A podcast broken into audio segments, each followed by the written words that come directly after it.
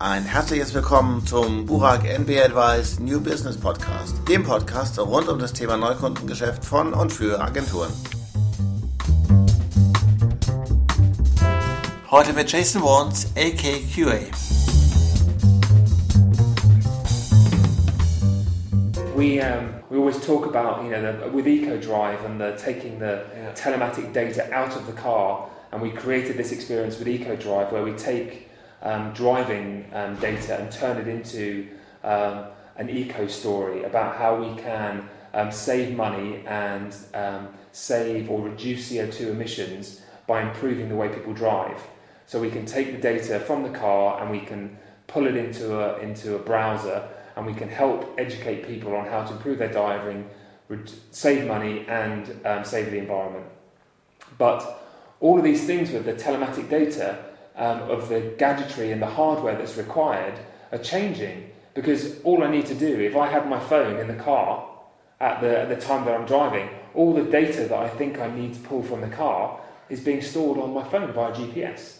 Okay. And you can, and there are so many more things, and, and, and Facebook integration and social integration, there's so much more now you can do with technology. You don't need all these hardware things. So I think what is changing from six years ago to now is that a lot of the things that were, were possible but were quite, in an English word, quite clunky or weren't very seamless or integrated are now becoming just, you know, really, really simple. Like music in the cloud. I mean, another example, I've got Spotify on here. I like it so it really annoys me that when I go in the car, I, why can't I just have all of the music that I've ever had on my iTunes account or that I have on Spotify?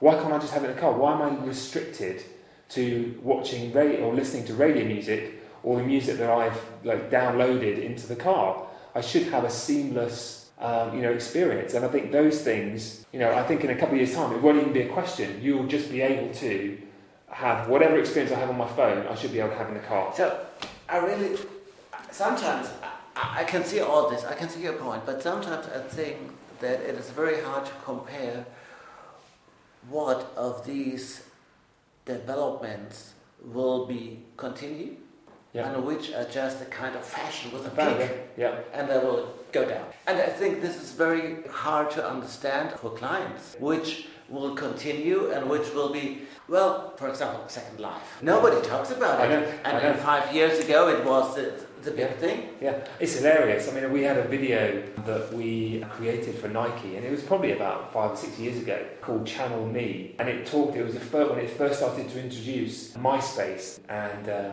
and YouTube and yeah, um, Facebook. same, or I know. Uh, it, think about some social networks. Yeah. In Germany, I don't know if you know, if you know StudiVZ. Yeah, yeah, yeah. You have clients to jump on the latest train, the latest fashion. Should they pick which train to jump on? Yeah. Well, it's very it's very interesting. But there's sometimes um, I had the similar situation with Volkswagen recently. Um, if the if the innovation or the platform becomes too mainstream, then it's not innovative enough. Right. But until it has mass appeal, it's not a worthy, it doesn't have enough coverage or it doesn't have enough um, media um, opportunity. And there's a fine balance. But I think that, and the work we do with Volkswagen, is that we, it's a lot of software development. Um, we have release schedules of release 1, release 2, release 2.5, whatever we're doing with a piece of software, whether it's a configurator or a, you know, a, a connecting tool to, to reach into dealerships. But I think we have to do more um, beta releases, and that is working with, with SoundCloud or working with you know new startups or new technology because you don't you don't know which are going to make it, and a lot of them are like shooting stars.